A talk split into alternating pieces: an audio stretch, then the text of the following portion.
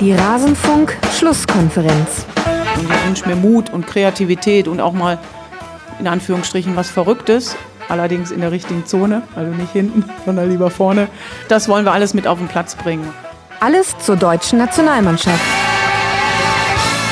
Mit 2 zu 0 gewinnt Deutschland gegen Spanien bei dieser EM 2022, steht damit jetzt schon fest als Gruppensieger in der Gruppe B. Und damit hallo und herzlich willkommen zu Rasenfunk Schlusskonferenz Nummer 369.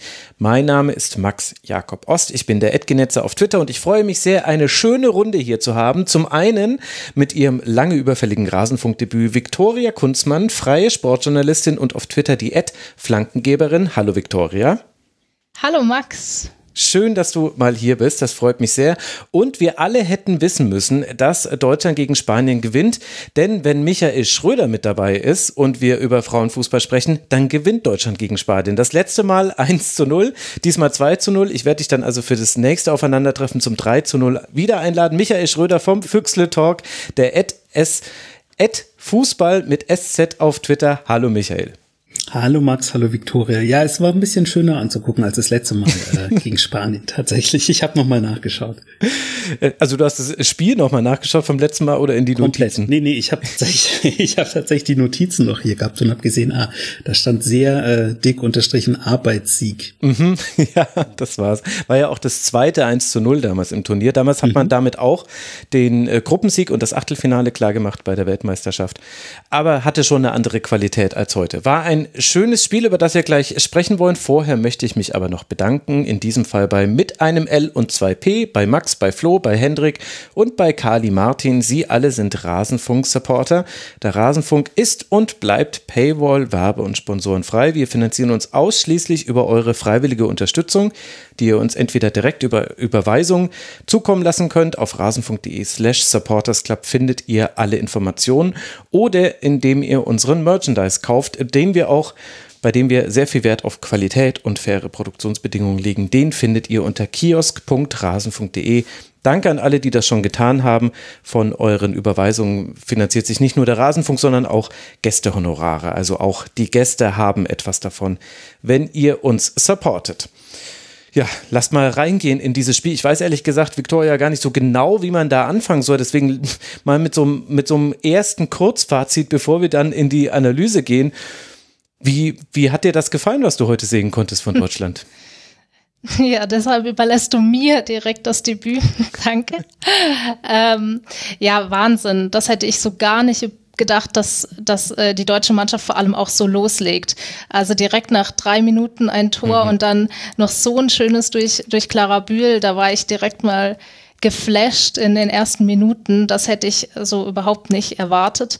Und ja, dass man die Spanierinnen so gar nicht zum Zug kommen lässt, ähm, das hat mich sehr überrascht und ähm, das, das macht auf jeden Fall Laune auf mehr und da freue ich mich schon richtig aufs Viertelfinale, weil die Deutschen stehen ja jetzt schon fest als mhm. Viertelfinalisten und ja, da könnte noch einiges Tolles kommen. Siehst du, das ist wie mit dem Matchplan von Martina Voss-Tecklenburg. Ich habe dich gleich früh draufgeschoben, genauso wie sie, ihr Team, und es hat genauso gut funktioniert. Deswegen, weißt du, mit den richtigen Leuten kann man es einfach machen. Michael, was ist äh, so dein erste, deine ersten Gedanken zu dieser Partie? Ja, das so Matchplan ist ja super, wenn der so aufgeht. Ähm und gleich mit, mit der dritten Minute ein Tor anfängt. Da ist natürlich jeder Matchplan leichter umzusetzen, ähm, vor allem gegen eine spanische Mannschaft, ähm, die jetzt gezwungen wurde, einfach dann über Außen zu spielen, wo ich das Gefühl hatte, ah, der Max, der wird sich freuen, da die eine oder andere Flanke zu sehen heute. So war es dann ja auch. Ähm, das ist einfach eine gute, eine gute Idee gewesen, die Bitte einfach komplett zuzumachen und das hat wunderbar funktioniert und trotzdem gab's ähm, Szenen nach vorne und ja, wenn man dann halt so effizient ist oder effektiv, man weiß es immer nicht, was von beiden ist es, ähm, dann gewinnt man eben so ein Spiel. Es waren jetzt nicht, nicht tausend Chancen, auch die Passstatistik, die mal kam, war sehr interessant. Ähm, auch so eine typische Deutschland-Spanien-Geschichte, irgendwann so nach einer Stunde, glaube ich, 100 zu 400 Pässe grob. Ähm, aber trotzdem steht halt am Ende ein zu Null Sieg da und das lässt natürlich hoffen, auch mit dem Spirit, wie die Mannschaft gerade drauf ist, dass da vielleicht ein bisschen mehr geht als beim letzten Turnier. Mhm. Also ich würde ja sagen, man war effektiv in seiner Effizienz. Effizienz ist, dass man aus, äh, mit dem Einsatz, dem Mitteleinsatz sehr sparsam umgeht, also aus zwei Torschüssen zwei Tore zu machen, das würde ich dann als sehr effizient bezeichnen und dadurch war man effektiv, also wirkungsvoll gegenüber Spanien. So. Ist notiert, danke. Ja, wobei laut Duden darf man jetzt äh, beides sagen. Also die, Ach, ich hätte mir das nie merken müssen, wie es auseinander dividiert ist irgendwann. Na gut, aber das ist jetzt wirklich ein völlig anderes Thema. Wie wie ordnen wir das jetzt ein, Victoria? Also du hast ja dieses, äh, diesen tollen Start schon beschrieben. Äh, Clara Bühl macht in der dritten Minute schon das 1 zu 0. Martina Voss-Tecklenburg hat nach dem Spiel von zwei Pressingzonen gesprochen, in die man gehen wollte. Das eine war eben dieses hohe Pressing am Anfang und dann vermutlich meinte sie mit der zweiten das tiefere, das dann im 4-5-1, was auch nicht immer geklappt hat. Jetzt könnte man ja auch ein bisschen missmutig sagen, naja, wenn halt die ersten beiden Schüsse drin sind, dann ist es ja auch einfach so ein Spiel runterzuspielen. War es denn einfach? Einfach wahrscheinlich nicht, das äh, gegen die Spanierinnen mal auf gar keinen Fall. Aber klar, ähm, man hat auf jeden Fall gesehen, dass sie mit dem 2 zu 0 defensiver wurden. Und das hat natürlich auch geklappt. Und das war völlig legitim, dass sie das genau so gemacht haben, mhm. dass sie, ähm, wie, wie es Michael auch eben schon gesagt hat, dass sie das Zentrum zugemacht haben, dass ähm, sie versucht haben, da gar nichts durchzulassen über, über die Mitte. Und das, das war natürlich ähm, auf der einen Seite ja sehr effizient, klar, aber äh, zum anderen hat man halt auch ja, war es für, für Voss Tecklenburg auch genau das, was in diesem Fall gepasst hat, weil die Spanierinnen so gar nicht zum Zug kamen und ähm, auch über die, die Außenbahnen viel zu ineffektiv waren, ähm, da ja, in, den, in den Raum zu gehen und die, die Flanken nach vorne ähm, präzise und dann auch zum Tor zu, zu schießen. Und von daher würde ich sagen, war das genau die richtige Taktik. Und ob das jetzt schön war oder, oder nicht, das war am Ende wahrscheinlich auch einfach egal. ja, ist es auch wirklich. Ja. Ja, hat man vielleicht die Stärke Deutschlands, Michael, an der großen Chance Spaniens gesehen, die es in der zehnten Minute gab und die sie zwar versucht haben zu reproduzieren, aber es nie wieder so geschafft haben. Also in der zehnten Minute gab es eben mal einen Angriff übers Zentrum, wo dann äh, Guijaro oder Patri, wie auch immer man sie nennen möchte, wirklich toll auf Garcia steckt. Die geht auch an Merle Frobs vorbei, wird aber so weit abgedrängt, dass sie dann nur das Außennetz treffen kann. Diese gefährlichen Ein-Kontakt-Weiterleitungen, die Spanien vielleicht besser kann als jede andere Nation aktuell im Fußball. Die gab es da zu sehen, vielleicht in der zweiten Hälfte noch zweimal, aber selten so gefährlich.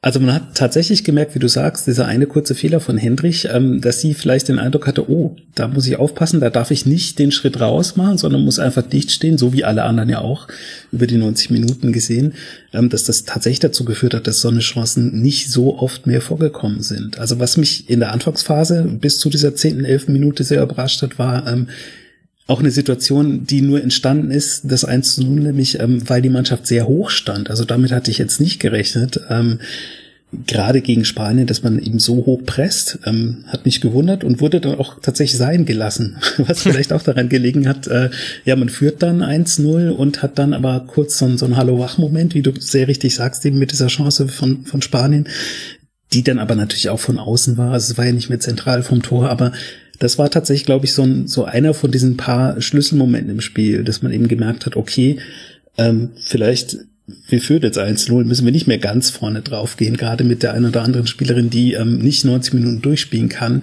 Vielleicht können sie jetzt mal ein bisschen kommen lassen und das hat dann tatsächlich sehr gut funktioniert, fand ich, für den Rest des Spiels. Und wenn ich da vielleicht noch ergänzen darf, ich finde auch genau das, ähm, das hat man halt auch gemerkt, wie, wie da die, diese wie sich das Spiel weiterentwickelt hat der deutschen Mannschaft. Man hat dann eben nicht nur Hendrich alleine gesehen, die ihre Gegenspielerin ähm, ja verteidigen musste, ähm, mhm. sondern das war das war ja dann ähm, in der Folge ein viel viel besseres Zusammenspiel zwischen Marina Hegering, die natürlich auch mehr gemacht hat dadurch, aber die auch viel besser agiert hat mit der mit der kompletten Viererkette und die auch die äh, Mittelfeldspielerin, die Sechserin dann viel, viel mehr einbezogen hat in die komplette Defensivarbeit. Also das, das war schon eine, eine Weiterentwicklung, die man dann mhm. gesehen hat in der Folge von diesem Warnschuss in der zehnten Minute. Ja, überhaupt Marina Hegering mit einer absoluten Boss-Performance, würde ich jetzt mal sagen, hat 26 von 30 Pässen angebracht, 6 von 8 langen Pässen, 10 klärende Aktionen, ein abgefangener Ball, vier wiedergewonnene Bälle und das Wichtigere war aber, glaube ich, tatsächlich eher diese diese Ausstrahlung, die sie auch hatte, was man ja nicht erwarten konnte, wurde ja auch während des Spiels ausreichend thematisiert, weil sie eben nicht die Spielzeit hatte jetzt vor dem Turnier und auch gar nicht erst recht, sich mit äh, Katrin Hendrich da einzuspielen. Das hat dann Kathi Hendrich natürlich, hat äh, sehr, sehr gut funktioniert. Das mit dem hohen Draufgehen hat mich aber ehrlicherweise nicht so sehr überrascht. Ich fand das schon also ich war gespannt darauf, das zu sehen, weil das war etwas, das hat man beim letzten Aufeinandertreffen beim Arnold Clark Cup im Grunde fast komplett vermissen können. Da kann ich mich an kein hohes Pressing erinnern, an ein paar Konter, aber ansonsten gar nichts.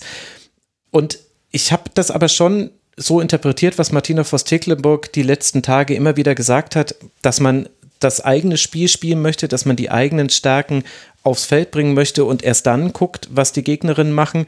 Da gehört eben dieses Pressing mit dazu. Deswegen hat es mich nicht ganz so überrascht. Ich fand dann eher für mich interessant die Frage, wie verhindert Deutschland dann, dass man lange Bälle hinter die Kette bekommt? Denn das hat dann nämlich auch Spanien wirklich vor allem in der Anfangsphase ziemlich systematisch probiert, eben gerade, also immer wenn Mappy Leon ein bisschen Platz hatte oder auch Alexandri hat es am Anfang viel gemacht, fand ich, dann haben sie versucht, den langen Ball zu spielen, aber da war es halt dann auch wieder ein sehr gutes Zusammenspiel. Hegerin war eigentlich fast immer diejenige, die sich hat fallen lassen, die versucht hat, die Tiefe zu verteidigen.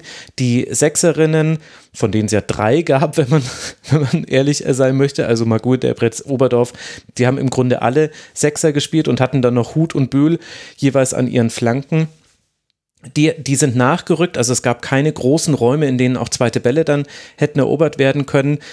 Also deswegen hat es mich nicht ganz so überrascht, dass Deutschland das gemacht hat, aber ich fand es interessant zu sehen, dass man eine Lösung gefunden hat, dann eben nicht den, den Raum, den man ja dann auch bietet für hohe Bälle, den dann so komplett zu öffnen. Und was ja auch für Spanien kaum geklappt hat, waren Umschaltsituationen. Ich kann mich jetzt an zwei erinnern, die aber dann jeweils relativ gut verteidigt wurden und zwar noch im Mittelfeld, weil dann einfach eine Lena Oberdorf, die war halt dann so nah dran, dass sie mit zwei Schritten dann bei der Spanierin sein konnte, die den Ball annehmen wollte und dann konnte man da dann schon wieder entweder den Ball gewinnen, ihn blocken oder auch einfach einen Passweg zumachen. Ich hatte auch das Gefühl, das war vielleicht so die Magie dieses Spiels, dass äh, Deutschland wie so mit unsichtbaren Fäden die Spanierin immer genau dahin gezogen hat, wo man sie haben wollte. Auf den Flanken und im, im, im Bereich rund um die Mittellinie, da hatten sie schon, also als Deutschland tief stand, hatten sie da viel Ballbesitz.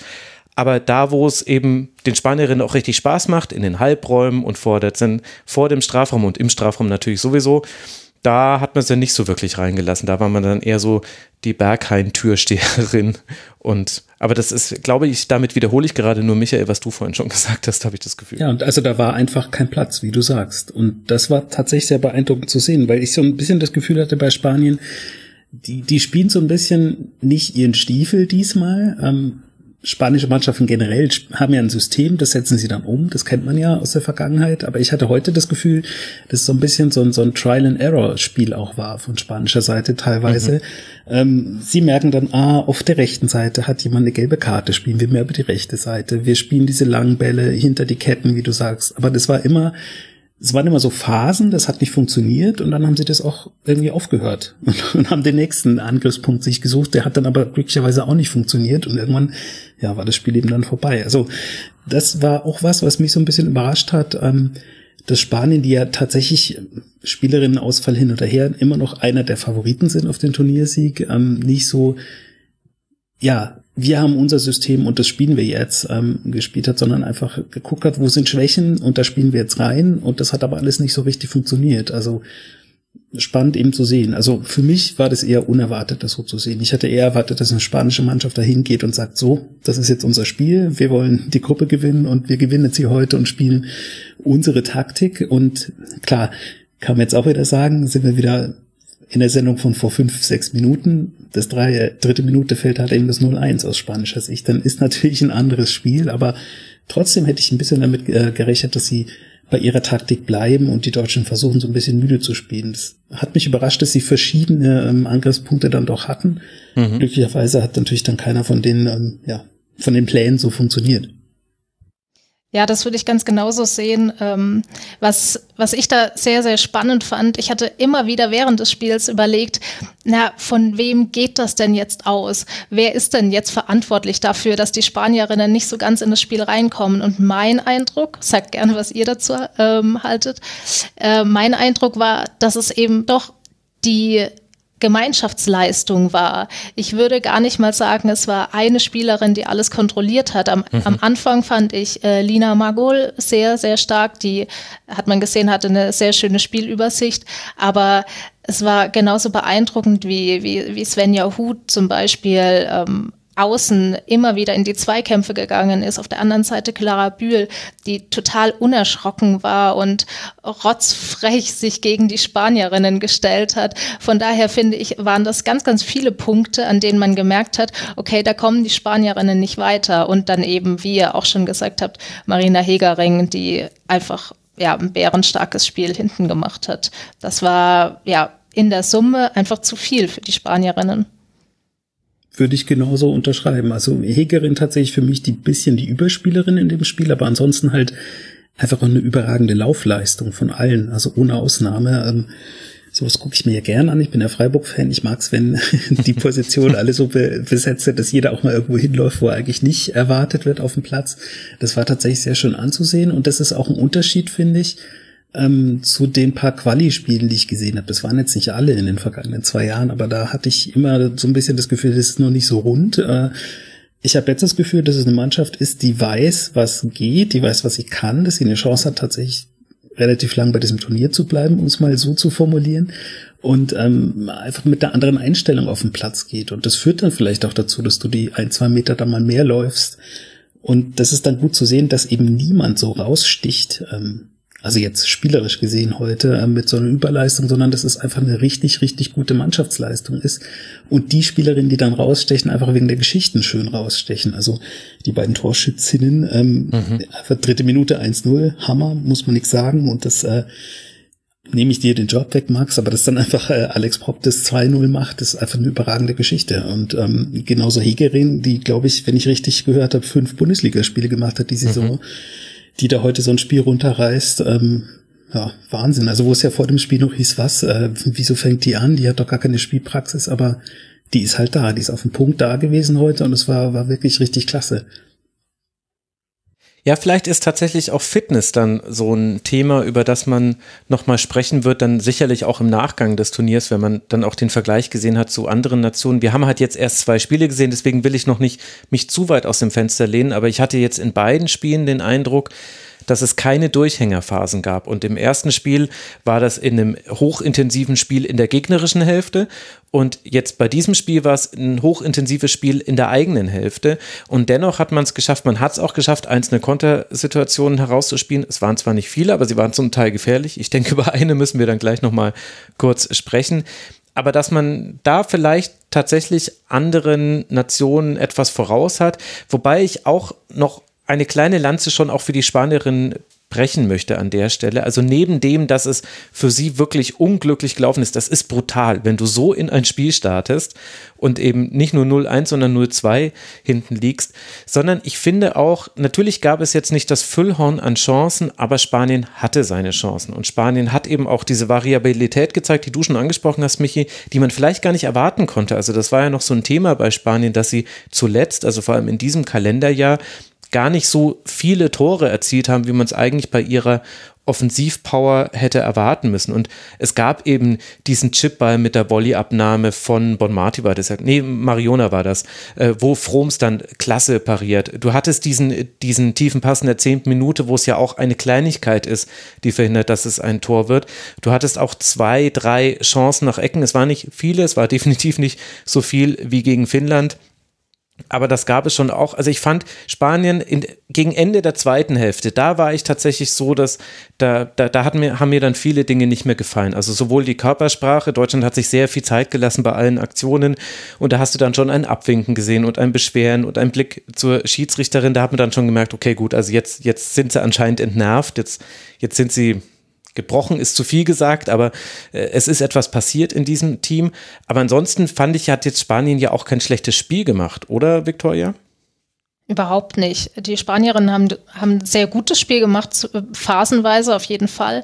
Ähm, aber wie ihr auch schon beide gesagt habt, sie waren einfach nicht effektiv genug oder ja, wenn wir wieder diese Diskussion anfangen. es geht beides, es geht beides.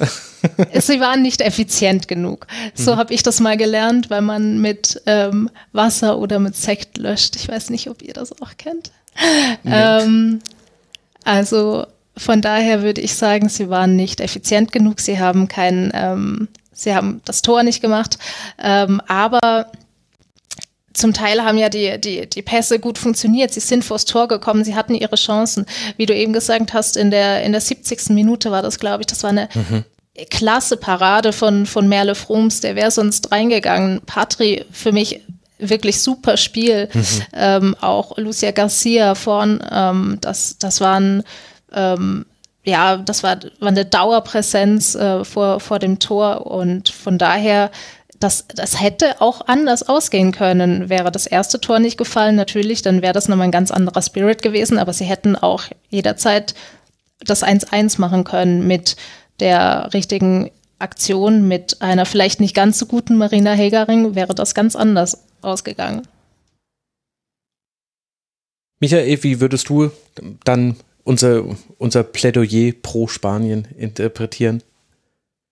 Ja, ich meine, man hat schon gemerkt, dass es eine Mannschaft ist, ähm, die nicht grundlos, was nicht, ich glaube, 24 Spiele wurden gesagt, hintereinander nicht mhm. verloren haben. Also das war technisch teilweise wirklich super anzugucken und auch variabel hatten wir es jetzt schon mehrfach von. Ähm, wie gesagt, ich habe es anfangs schon, schon mal gesagt, es ist natürlich immer schön zu sagen, der Matchplan ist aufgegangen, aber ich finde, man soll tatsächlich auch nochmal sagen, die Tore sind in der dritten und, glaube 34. Minute gefallen. Ähm, das ist sehr früh. Und dann ist natürlich so ein Matchplan, geht dann schneller oder schöner auf, 36. Minute sehe ich gerade, ähm, geht natürlich schöner auf, wie wenn das 2-0 ausgeht und die Tore fallen in der Schlussphase. Dann kann man, kann man hinterher auch sagen, ja, super gespielt, aber wenn man es andersrum betrachtet, aus spanischer Sicht ist einfach so, die hatten sich das mit Sicherheit anders vorgestellt und hatten aber dann, wie gesagt, eben verschiedene Mittel und Wege diesmal, um gegen Deutschland doch ein Tor zu machen und die Chancen waren, wie gesagt, da. Also es war, was das angeht, ein sehr ausgeglichenes Spiel. Ähm, ja, und am Ende hat tatsächlich die cleverere Mannschaft gewonnen, würde ich sagen. Nicht unverdient, absolut mhm. nicht unverdient.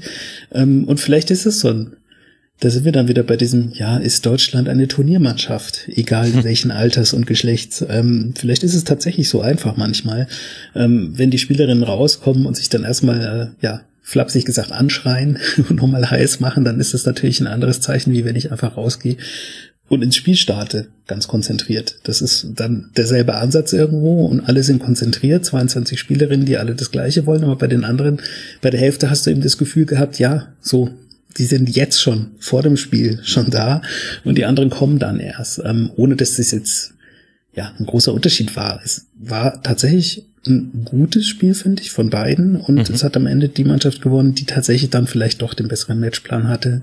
In Klammern in Kombination mit den Zeitpunkten, an denen eben die beiden Tore gefallen sind. Mhm. Also es gibt auch so einige lustige Statistiken zu diesem Spiel, würde ich sagen. Also nach 16 Minuten hatte Deutschland zum Beispiel 16 angekommene Pässe gespielt. Schön ein Pass pro Minute. Wurde dann irgendwann ein bisschen besser. Man hatte in der ersten Hälfte 31 Prozent Ballbesitz. Sehr effizient, das stimmt. 67 Prozent Passquote, 3 äh, zu 5 Schüsse. Aber da steckt dann schon was äh, drin, was sich auch in der zweiten Hälfte fortgesetzt hat. 2 zu 1 Torschüsse, also die Schüsse, die auch tatsächlich aufs Tor gegangen sind. Davon hatte Deutschland eben einen und äh, äh Deutschland zwei, Entschuldigung Entschuldigung, und Spanien eben nur ein. Das ist definitiv etwas, was Spanien abgegangen ist. Bei den Abschlüssen, die man hatte, gingen eben dann zu wenige dann auch wirklich aufs Tor von Merle Frums. Und wenn die, dann war sie eben da. Und wenn wir dann den Blick mal so auf die zweite Hälfte richten, wir waren jetzt viel bei den frühen Treffern und beim Matchplan und solchen Dingen, dann kommt vielleicht noch ein weiterer Aspekt mit rein. Victoria, den konnte man schon sehen gegen Dänemark und den konnte man auch schon erhoffen, aber ich würde sagen, jetzt kann man die These sehr gut vertreten, dass der Kader Deutschlands so breit ist, dass auch eine Magul zur Halbzeit raus kann, dass eine Felicitas Rauch schon nach 62 Minuten raus kann und eine Alexandra Popp.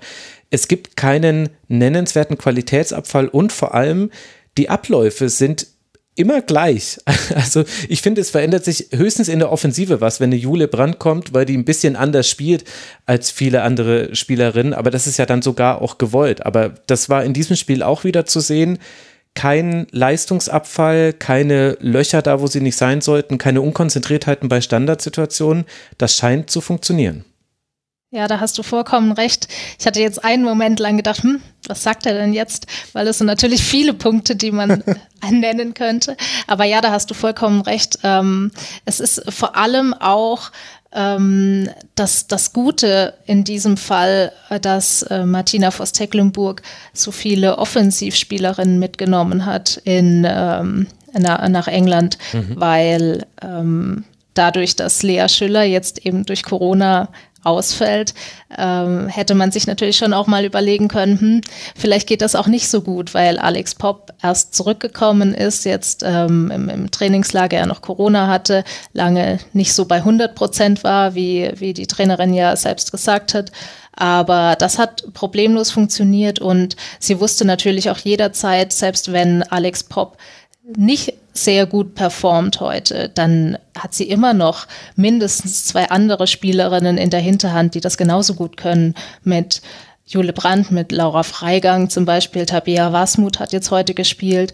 Das war, wie du gesagt hast, überhaupt kein Leistungsabfall, ganz im Gegenteil. Ich finde, dadurch hat man schon auch nochmal gemerkt, dass alle Spielerinnen Lust hatten zu spielen und alle hatten volle Power reinge, reingesetzt in dieses Spiel. Ich hatte überhaupt bei keiner Spielerin das Gefühl, dass sie nicht angekommen ist im Spiel, dass sie sich nicht einfügen konnte ins Team. Ich finde, das hat alles gut funktioniert.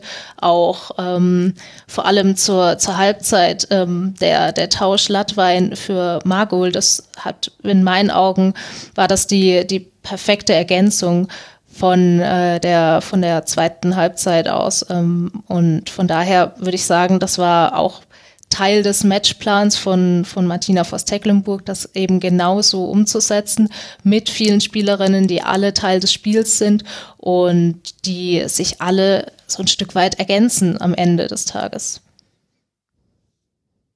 Ja, und das definitiv auch ein Unterschied zu Spanien, wo ich finde, die Einwechslung weniger Eindruck hinterlassen haben. Also ich hatte mich zum Beispiel sehr auf Athenea äh, gefreut, weil man eben auch vor dem Turnier schon gesagt hat, das könnte so ein zukünftiges äh, Talent sein. Ich will jetzt nicht sagen, dass sie schlecht gespielt hätte. Es ist eine schwierige Situation, wenn man da in der 70. Minute reinkommt und da steht halt einfach dieses Bollwerk angeführt vom Turm Hegering hinten drin. Also, äh, aber bei, bei den Deutschen hattest du eigentlich bei jeder Spielerin, die reinkam, mindestens eine Aktion, wo man gesehen hat, ah, guck, funktioniert, äh, ist gut im Spiel. Ich fand äh, Sophia Kleinherne als äh, Vertreterin von Felicitas Rauch wirklich, wirklich gut, äh, auch hoffnungsbringend. Also sowohl äh, Rauch als auch Oberdorf werden ja fehlen gegen Finnland. Und auch wenn dieses Spiel jetzt für die Tabellenkonstellation nichts bedeutet, will man da ja trotzdem wahrscheinlich mit einem gewissen Anspruch dann trotzdem rangehen.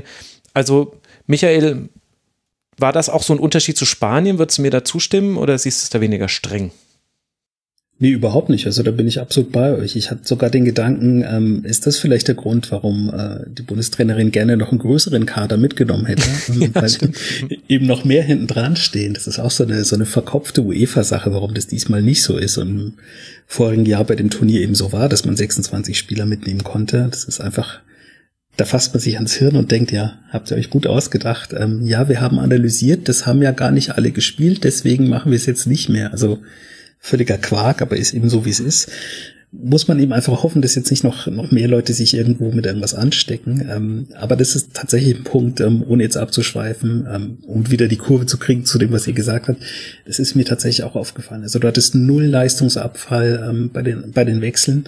Und bei Spanien war es eher so, ähm, es gab einen Wechsel und dann musste sich jemand Neues erstmal so kurz reinfummeln, dann waren schon wieder zwei, drei Minuten vorbei und die Zeit rennt ja nicht für dich, wenn es 0-2 steht. Mhm. Ähm, da waren das nicht so, nicht so harmonische Wechsel, würde ich sagen. Also da hatte man eher immer das Gefühl, ah, da muss jetzt jemand erst kurz ins Spiel reinfinden äh, und dann, ja, ist das Spiel eben irgendwann vorbei. Wenn die Wechselphasen sind jetzt auch nicht zur Halbzeit alle genutzt worden. Es ist natürlich, je später man reinkommt, desto undankbarer ist es auch im Rückstand, klar. Aber bei Deutschland, wie gesagt, überhaupt kein, ja, Leistungsabfall ist vielleicht auch ein zu starkes Wort, aber es war wirklich, wie du auch sagst, ähm, sehr harmonisch einfach, was da gespielt hat äh, und wie alles ineinander gegriffen hat. Also du hast jetzt auch nicht gemerkt, dass, dass Alex Pop jetzt nicht die super Vorbereitung gespielt hat, um es mal so zu sagen. Ähm, mhm. Das hat einfach alles harmoniert. Gut, die hat jetzt natürlich auch schon das eine oder andere Länderspiel gemacht vorher. Die kennen sich ja auch schon ein paar Jahre, aber trotzdem ist es nicht selbstverständlich, dass das dann so alles ineinander greift, wie man es eben heute gesehen hat. Und dann haben wir die eine Szene, die ich vorhin schon mal so ganz kurz angeteasert habe. Also Marina Hegerin hatte die Art von Abend, bei der auch ein Befreiungsschlag zu einer Vorlage hätte werden können, denn sie klärt einen Ball aus dem eigenen Strafraum heraus und Alex Popp ist im Laufduell mit Paredes, wird gezogen am Trikot, kommt zu Fall. Es gibt äh, keinen Pfiff, dementsprechend auch keine rote Karte und auch keinen Eingriff des Video Assistant Referee.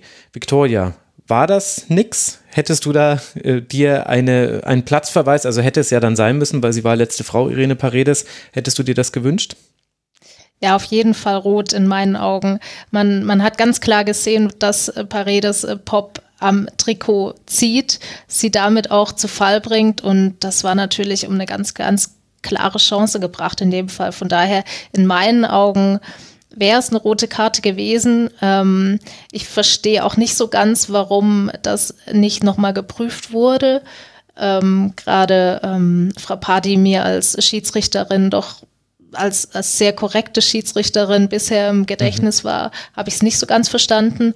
Ähm, ja, letztlich war es jetzt nicht äh, spielentscheidend, aber natürlich sehr, sehr ärgerlich, die, diese Aktion, weil ähm, da wäre mehr drin gewesen. Michael? Ja, ich würde sagen, äh, selten war sich Twitter in den letzten Jahren so einig wie bei dieser Szene. Ich habe wirklich ich, tatsächlich mich gewundert, dass das alle alle gleich gesehen haben. Ich war noch ein bisschen unschlüssig, ist es wirklich rot, weil es war jetzt noch nicht irgendwie äh, zehn Meter vom Tor, aber sogar Colinas Erben haben gesagt, ja, wenn man das pfeift, klarer Platzverweis, weil Ball ist unter Kontrolle äh, und sie ist quasi direkt vom Tor, wenn sie die drei, vier Schritte eben noch macht. Ähm, also hat mich tatsächlich, äh, ja, ein bisschen gefreut tatsächlich, dass ich mal eine Szene sehe und denke, oh, was war denn das? Und alle anderen sehen es genauso. Das ist ja auch nicht immer, immer äh, gleich.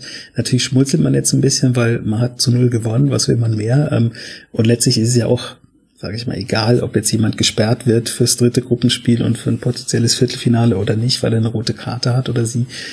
Das kann uns ja wurscht sein, sag ich mal. Aber trotzdem ist es tatsächlich sehr komisch, äh, wieder mal so eine Videoschiedsrichtergeschichte, wo man denkt, naja, wir haben jetzt hier eine klare Torchance, wir haben eine klare Fehlentscheidung, weil diese Torchance unterbunden wurde und es dann einen Platzverweis gäbe. Also man hatte mehrere von diesen Faktoren, ähm, die eben zumindest so eine äh, On-Field-Review eben begünstigen würden oder auslösen müssten und das ist nicht passiert. Ich glaube, im Endeffekt wird es morgen irgendeine Pressemitteilung geben und äh, zwischen den Zeilen wird man lesen können, naja, da haben halt einige Leute gleichzeitig geschlafen, tatsächlich. Ja, meinst du? Anders kann ich es mir, anders kann ich es mir nicht erklären, weil, also, das werden sie so nicht schreiben, klar. sie werden irgendeinen lustigen Grund finden, weil es ist die UEFA. Aber ähm, es, es gibt einfach überhaupt 0,0 Grund dafür, warum das nicht zumindest nochmal angeschaut wurde. Und wenn sich jemand nochmal anschaut und sie dann sagt, ja, war nix, dann ist okay, aber einfach weiterlaufen lassen, weiß ich nicht, vielleicht waren sie auch nervös, weil einfach ewig lang keine Spielunterbrechung war. Ja, stimmt. man, man einfach drei, ich dachte schon, Spanien trifft und dann gibt's die Unterbrechung und dann wird der Treffer und dann das Tor zurück, und genau. Und dann wäre das Geschrei natürlich auch groß gewesen und äh, vielleicht wollte man sich das auch sparen. Naja, ist alles Spekulation, aber es war tatsächlich kurios, weil man sitzt dann natürlich auch da und wartet auf die Zeitlupe. Wenn man mhm. schon nicht im Stadion ist, dann hat man ja diesen Luxus, dass man Zeitlupen kriegt. Und dann ist ja immer, bei Zeitlupen ist ja eh immer alles eindeutig. Ähm, aber die kamen nicht, weil das Spiel lief einfach weiter. Das war schon ein bisschen, ein bisschen kurios. Und ich habe es genauso gesehen wie ihr. Also für mich war es eindeutig, auch ohne Zeitlupe schon zu erkennen. Ähm, eine Spielerin äh, wie Alexander Popp, die fällt einfach nicht hin in so einer Situation. Da ja, vor allem, war was. Und du hast ja auch gesehen, dass sie nach vorne gezogen wurde am Trikot. Mhm. Ähm, ja, das war glücklicherweise alles stabil. Von daher ist nichts ja. passiert, keiner verletzt. Es ist halt leider ein Tor zu wenig gewesen am Ende dann, aber naja. Man hat es ja auch hinterher nochmal gesehen, dass ähm, Pop mit Paredes auch diskutiert hat, dass mhm. die Sache für sie noch nicht äh, noch nicht zu Ende war nach nach der Szene. Also das hat sie schon gefuchst, dass dass da nichts passiert ist in der Phase, aber ähm, ich würde nicht sagen, ich glaube nicht, dass, dass die UEFA morgen ein Statement dazu herausgibt. Das, das wäre, nicht, ehrlich gesagt. Also ich glaube, das wäre eher untypisch für, für die UEFA, da einzugreifen und zu sagen, da haben wir einen Fehler gemacht. Das äh, wäre schön, aber ehrlich gesagt kann ich es mir kaum vorstellen. Das Bittere ist halt einfach, es ist das erste große Turnier jetzt, äh, die erste Europameisterschaft, wo man dieses Mittel hat. Und gleich wird's halt so, ja, wird's halt nicht, wird's halt nicht verwendet, weil die Leute einfach schlafen. Wie gesagt, also ich kann ja, mir kein anderes Argument vorstellen. Wer, wer, wer weiß, also ich, es gibt schon, also ich, ich sehe es auch so, dass es eigentlich eine rote Karte hätte sein müssen, vor allem, weil Alexandra Popp schon vorbei war. Sie hatte quasi schon einen Vorsprung und dann hat sie ja wirklich keinen Grund, sich hinzuwerfen. Und aber das Einzige, was ich mir vorstellen könnte, dass das Frappard tatsächlich das Ziehen gesehen hat und aber gesagt hat, nee, das war nicht ausreichend genug für den Sturz, das war nicht ursächlich fürs Fallen, sondern der Fischer, halb zog sie ihn, halb sank sie hin in dem Fall. Und, und dann wäre es tatsächlich so, dass wahrscheinlich mit dieser Wahrnehmung die Eingriffsschwelle dann höher wäre, weil dann müsste dann der Video Assistant Referee schon sagen, nein, das Ziehen war eindeutig ursächlich. Da würde ich zwar trotzdem auch bei bleiben und hätte auch trotzdem den, den Eingriff gerne gehabt, aber das wäre so das Einzige, wo ich mir erklären kann, wie es da zumindest nicht dazu kam, dass sie es sich nochmal angeguckt hat. Also die berühmte die berühmte Argumentation, die wir schon so oft von äh, Trainern, vor allem Trainern und manchmal auch Trainerinnen gehört haben, sie kann sich es doch wenigstens nochmal angucken. Wäre wär in dem Fall vielleicht wirklich besser gewesen. Aber das ist das Einzige, wie ich es mir erklären kann. Vielleicht erfahren wir dann noch was zu. Das würde mich wirklich interessieren, wie da die Kommunikation gelaufen ist. Oder ob es vielleicht auch, also es gibt ja dann wahrscheinlich wieder so ein Fazit äh, zu dieser EM, wie das mit den Schiedsrichterinnen so lief. Und vielleicht wird es da dann versteckt mit drinstecken, dass es dann vielleicht dann doch als Fehler bewertet wird. Oder es gibt eine Pressemitteilung, Michael. Also wenn es morgen sie gibt, dann werde ich als erstes an dich denken. Wunderbar. Aber es wurde ja nicht schlimm. Und äh, Deutschland gewinnt dieses Spiel zu null auch noch. Ich denke, das ist erwähnenswert gegen eine so starke Mannschaft wie Spanien. Und wir haben ja auch Merle Froms schon erwähnt. Ich glaube, äh, der Theorie nach müsste man jede noch mal kurz erwähnen. Also auch Julia Gwynn hatte wieder ganz äh, ganz gute Defensivaktionen, äh, noch eine kurze Verletzungsunterbrechung. Da müssen wir mal abwarten, wie schwerwiegend das war, wie sie sich da kurz vor Schluss noch verletzt hat, hatte aber zusammen mit Hut ihre Seite wirklich wieder gut im Griff. Da ist wenig passiert und alle anderen Spielerinnen, Debritz haben wir jetzt noch nicht angesprochen, aber wir haben ja schon herausgearbeitet, so richtig ist keine, keine abgefallen. Gibt es denn, Victoria, aber noch ein Thema, wo du sagst, das hast du bei dir jetzt noch am Zettel stehen, das haben wir jetzt noch gar nicht angesprochen, da, da müssen wir jetzt noch drüber reden. Also tatsächlich ähm, habe ich mir auch noch äh, notiert, dass ich die ähm, rechte Seite, also den rechten Flügel über, über Gwyn und äh, Svenja Huth äh, super toll fand. Also ich war, ich war schwer begeistert von, vielleicht auch mehr als andere, ähm, weil ich auch jetzt ähm, ja gar nicht so arg viel gehört und gelesen habe über die beiden, aber für mich war das ein, ein tolles Zusammenspiel Julia Gwynn nicht ganz so stark wie im letzten Spiel. Ähm, da stand sie noch ein bisschen stärker, hatte ja auch eine super Laufleistung. Mhm. Ich habe jetzt noch nicht geschaut, wie es in diesem Spiel war, aber ich schätze mal, dass es nicht mehr ganz so viel war. Ähm, aber vor allem auch äh, Svenja Huth davor, das war für mich ganz, ganz stark, wie sie offensiv und defensiv eben immer präsent war, immer reingegangen ist in die, in die Zweikämpfe. Ich denke immer wieder daran, dass, äh, dass es Mitspielerinnen und, und ja, auch, auch Gegnerinnen gab, die sagen, ähm, gegen, gegen Svenja Huth möchtest du keinen Zweikampf äh, spielen und das war wieder total zutreffend für mich in, in diesem Spiel. Das war ähm, ja in, in, in mehreren Situationen, die ich mir auch aufgeschrieben habe, da ähm, ja, das war war einfach total schön für mich anzuschauen. Mhm. Ähm, genau. Und ansonsten, ja, also wir haben ja schon einiges jetzt äh, thematisiert. Ich finde, war, war einfach eine total schöne Mannschaftsleistung. Und ähm, im Hinblick auf Lea Schüller, die jetzt kein Tor schießen konnte durch Corona, ähm, noch ein bisschen schöner, dass es trotzdem so gut funktioniert hat gegen diese super starke Mannschaft. Mhm. Ja, also bei Gwyn und Hut fand ich interessant, dass die, das Hut öfter auch mal für Gwyn abgesichert hat und dass das auch so nahtlos ineinander gegriffen hat. Ich habe genau. noch drüber nachgedacht, Martina Voss-Tecklenburg hat nach dem Spiel gesagt, äh, dass sie, also sie haben ja in einem 4-5-1 gegen den Ball gespielt, aber manchmal war es ein 4-4-2 und offenbar war das 4-4-2 nicht gewollt. Das hat zumindest Martina Voss-Tecklenburg so durchklingen lassen nach dem Spiel. Da habe ich noch überlegt, woran das gelegen haben könnte. Ich glaube, Uth war immer tief gestanden. Es lag aber auch daran, dass Mapi Leon gerade in der ersten Hälfte ganz oft sehr weit links auf dem Flügel aufgebaut hat. Ich glaube, Clara Bühl war da manchmal ein bisschen höher gestanden und nicht in einer Linie mit Magul, aber das konnte man tatsächlich am Fernsehen nicht so gut erkennen. Aber vielleicht kam daher das 4-4-2, aber es war auch nur temporär. Es war dann, irgendwann war es ein klares 4-5-1, da habe ich dann meine Notiz geändert, das weiß ich noch. Ich hatte es nämlich schon mit 4-4-2 eingetragen. Und dann, ach nee, ist doch ein 4-5-1. Und dann, dann hat alles gepasst. Michael, was steht noch auf deinem Zettel, was du noch loswerden möchtest? Zum Spiel nix, tatsächlich. Also auf meinem Zettel steht noch, dass es gut ist, die Gruppe zu gewinnen, weil man dann eben in Brentford bleibt in London und sich so ein bisschen Reisestress äh, spart, mhm. was nicht ganz ohne ist, finde ich, wenn man sich so seine eigene Hotelbubble ja bauen muss, weil das ja, wie man so ein bisschen zwischen den Zeilen gehört hat, nicht so ganz toll umgesetzt ist ähm, von, von der Turnierorganisation und äh, gab ja auch die eine oder andere Szene auf Pressekonferenzen, wo Journalistinnen gebeten wurden, die Maske doch bitte kurz abzusetzen, damit man sie besser versteht. Ähm, ich glaube, dass es gut ist, Reisen zu vermeiden, so lange wie möglich in diesem, in diesem Turnier diesmal, weil es so ein bisschen der, der freaky Unsicherheitsfaktor ist, leider.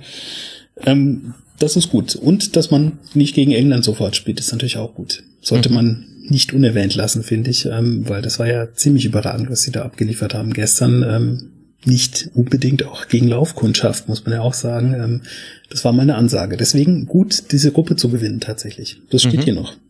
Österreich oder Norwegen wird der Gegner im Viertelfinale werden, das dann eben, wie du gesagt hast, am 21. Juli in Brentford stattfinden wird. Und da werden wir natürlich auch wieder im Rasenfunk drüber sprechen. Wäre ja auch komisch, wenn wir jetzt aufhören würden, darüber zu sprechen. Erst allerdings kommt noch am 16. Juli das Spiel Finnland gegen Deutschland in Milton Keynes.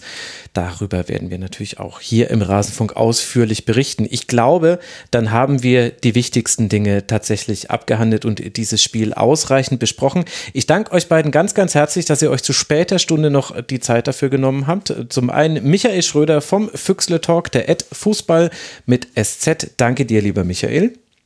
Immer gerne, ich danke dir. Und herzlichen Dank. Schön, dass du mal hier warst. Viktoria Kunzmann, freie Sportjournalistin, die Ed Flankengeberin, was ein schauerlich schöner Twitter-Name ist. Liebe Viktoria, danke, dass du hier warst. Ja, das stimmt. Hat mich auch sehr gefreut. Danke für die Einladung. Ja, sehr schön. Und danke euch, lieben Hörerinnen und Hörern, für eure Aufmerksamkeit. Es wird auch noch natürlich einen Kurzpass geben. Da werden wir unter anderem über das Spiel Dänemark gegen Finnland sprechen und sicherlich auch noch ein bisschen über die Aussichten des deutschen Teams, was das jetzt für das weitere Turnier heißt. Das könnt ihr alles dann im Rasenfunk Kurzpass hören. Und ihr könnt uns auch gerne Feedback hinterlassen auf diese Folge in allen Social Media Kanälen und unter mitmachen.rasenfunk.de. Danke für eure Aufmerksamkeit. Bleibt gesund, kommt gut durch die Zeit und hört mal wieder rein hier im Rasenfunk. Macht's gut. Ciao.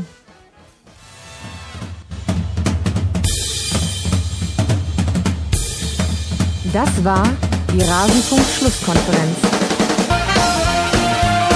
Wir gehen nun zurück in die angeschlossenen Funkhäuser.